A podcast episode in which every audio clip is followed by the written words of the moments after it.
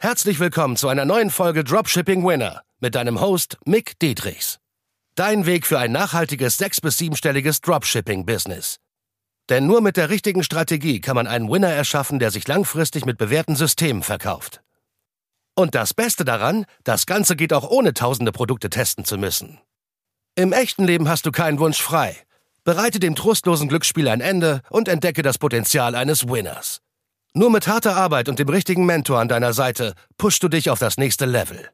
Ich kriege immer wieder die Frage gestellt, soll ich einen General Store oder einen Nischen Store oder einen One Product Store bauen für dieses neue Produkt, was ich jetzt antesten möchte? So. Und für Leute, die jetzt gerade noch komplett am Anfang stehen oder du möchtest immer wieder neue Produkte testen, ist natürlich diese Frage sehr sinnvoll, weil wie gehst du da am effizientesten vor und was macht da am meisten Sinn und was holt die Zielgruppe am meisten ab? So. Erstmal die Vorteile genannt von einem General Store. Das heißt, ein Store, wo du alle möglichen Produkte testest, ja. Man kennt die typischen General Stores, generalshop24.de, wo dir irgendwelche roten Banner durch die Fresse fliegen und alles Mögliche. Also sowas bitte niemals machen. Also hau da nicht irgendwie in deinen General Store den Namen Gadget rein oder Shop oder sonst irgendwas. Wenn, dann würde ich dir empfehlen, einen cleanen Namen zu nehmen, wie ich zum Beispiel auch mit vielen meiner Teilnehmer mache, dass wir einen neutralen Namen nehmen, nicht zu männlich, nicht zu weiblich so dass man dort jedes Produkt testen kann. Das hat halt den Vorteil, dass du nicht immer wieder Nischenstore bauen musst und immer wieder One-Product-Store, was erstens sehr teuer werden kann, zweitens sehr viel auf deine Energie schlägt und drittens sehr stark auf deine Motivation schlägt, was halt deine wichtigsten Ressourcen sind, deine Zeit, Energie und dein Geld.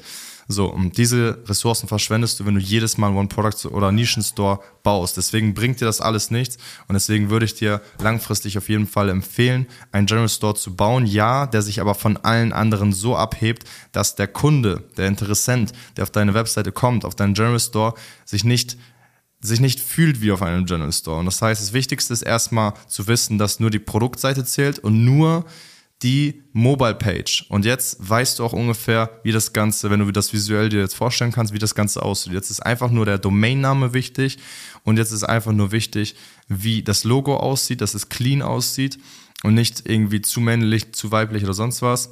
Und dass die Akzentfarben im besten Fall sogar alle komplett schwarz gewählt sind, wie ich es auch mit meinen Teilnehmern mache.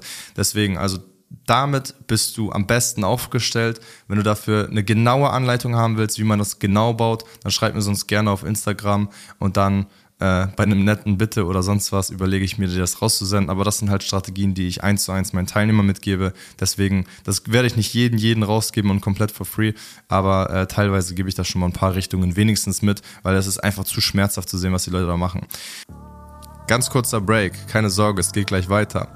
Wenn dir der Podcast oder die Folge besonders gefallen hat, dann nimm dir doch mal gerne 10 Sekunden Zeit und bewerte einfach mal mit 5 Sternen auf hier iTunes oder Spotify und teile es auch gerne mit deiner Community an anderen Dropshippern, an anderen E-Commercern, die von diesem Wissen erfahren müssen, die auch diesen Value brauchen, weil wir hauen ja ohne Ende kostenlosen Value raus. Deswegen teile es gerne mit der Community, die du hast und bereichere deine Mitmenschen positiv. Und deshalb wünsche ich dir weiterhin viel Spaß beim Zuhören und beim Value tanken. Natürlich hat ein Nischen- oder One-Product-Store die Vorteile, dass du jetzt sagen kannst, hey, äh, wenn ich auf TikTok zum Beispiel das Produkt bewerbe, dann hast du natürlich den Vorteil, dass die sich maximal abgeholt fühlen. Ne? Wenn du jetzt meinetwegen den Rückengeradehalter nimmst oder nehmen wir die Crossbody-Clutch, die ich verkaufe, womit ich zwei Millionen Umsatz gemacht habe, wenn du jetzt da sagst, okay, ich nenne das Clutchify als Beispiel, was ein Scheißname ist, aber als Beispiel nur, damit du die Zielgruppe noch mehr abholst und die sich abgeholt fühlt über TikTok, brauchst du nicht immer unbedingt. Also das heißt, es geht auch mit einem Nischenstore, wie zum Beispiel bei mir mit Nolina. Ich habe es dann erst später Nolina Klatsch genannt. Das heißt, es ist einfach nur ein Frauenname, den ich mir ausgedacht habe. Und das geht auch. Das reicht völlig aus. Das Marketing muss halt nur on, on point sein. Das heißt, es ist nicht dafür entscheidend, ob du daraus einen Winner kreierst, daraus jetzt ein, also dass du jetzt zum Beispiel einen One-Product oder Nischenstore nicht hast und einen General Store. Aber wenn du natürlich einen Drecks-General Store hast, dann ist es schon ein Conversion Killer, definitiv. Aber wenn du den General Store ordentlich aufsetzt, wie ich davor erklärt hatte, dann kann das auf jeden Fall gehen. Dann die häufigsten Einwände, was ich höre, ja, der Pixel vermischt sich doch dann auf TikTok, Instagram oder Facebook. Dass wenn man viele Produkte testet, der Pixel vermischt sich. Nein, es ist nicht so der Fall. Weil der Pixel oder beziehungsweise anders gesagt, der Algorithmus ist schlau genug und hat alle Daten schon.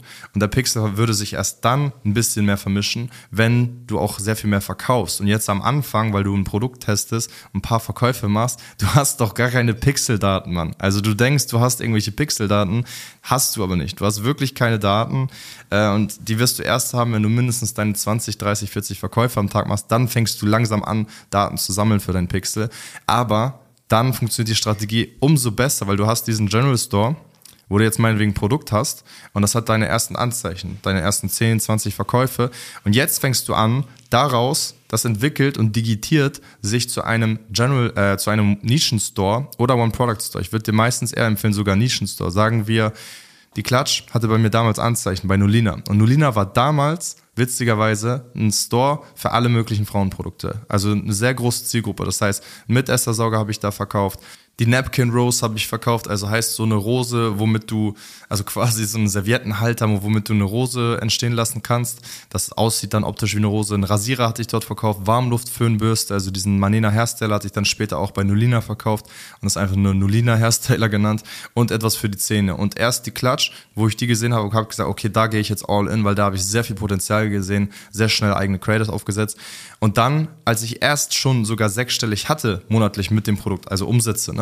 Erst dann habe ich nach und nach gesagt, okay, ich mache daraus jetzt Nulina Klatsch und verkaufe nur noch die Klatsch und gehe dort komplett all in. Das heißt, dieser Nischenstore für Frauen hatte sich entwickelt zu einem One-Product-Store, beziehungsweise ein Nischenstore nur für die Klatsch und es dreht sich alles um die Klatsch, verschiedene Klatsches und so weiter, Handtaschen. So, und das ist das, was ich dir auch empfehlen würde. Das heißt, damit du maximal effizient vorgehen kannst und viel Energie sparst, viel Zeit sparst und viel Geld sparst, machst du halt einen General Store, der richtig clean aussieht, wo du jedes Produkt testen kannst und langfristig auch sowieso upgraden kannst. Und das habe ich mit mehreren Teilnehmern jetzt schon aufgesetzt. Das heißt, es, es funktioniert in der Praxis. Es ist kein Theoriegelaber. Nicht nur bei mir, sondern auch bei den Teilnehmern, wo wir es immer wieder umgesetzt haben. Und ja, was machst du, wenn du natürlich ein Produkt hast, was Anzeichen hat? Du gehst dort all in, kriegst am besten auch Feedback von einer Person, die schon öfter sowas skaliert hat, wie bei mir zum Beispiel. Deswegen melde dich gerne auf mickdietrichs.de. Und was machst du dann? Also was machst du dann, wenn dieses Produkt seine Anzeichen hat, du gehst dort all in und hast jetzt nur noch dieses Produkt auf dem General Store. Du kannst halt diesen General Store jetzt umbauen, dass du halt entweder sagst, du hast einen clean Namen, meinetwegen temanu.de, so, der ist sogar noch ein bisschen zu männlich aber sagen wir, das war dein General Store Name und dann wird das jetzt Temanu Klatsch oder Temanu Rückengradehalter, Temanu Mitessersorger. So und dann kannst du alles darum äh, drum bauen und das funktioniert super. So und dann machst du einen neuen General Store, um dort wieder alle Produkte zu testen, wieder nach dem gleichen Prinzip.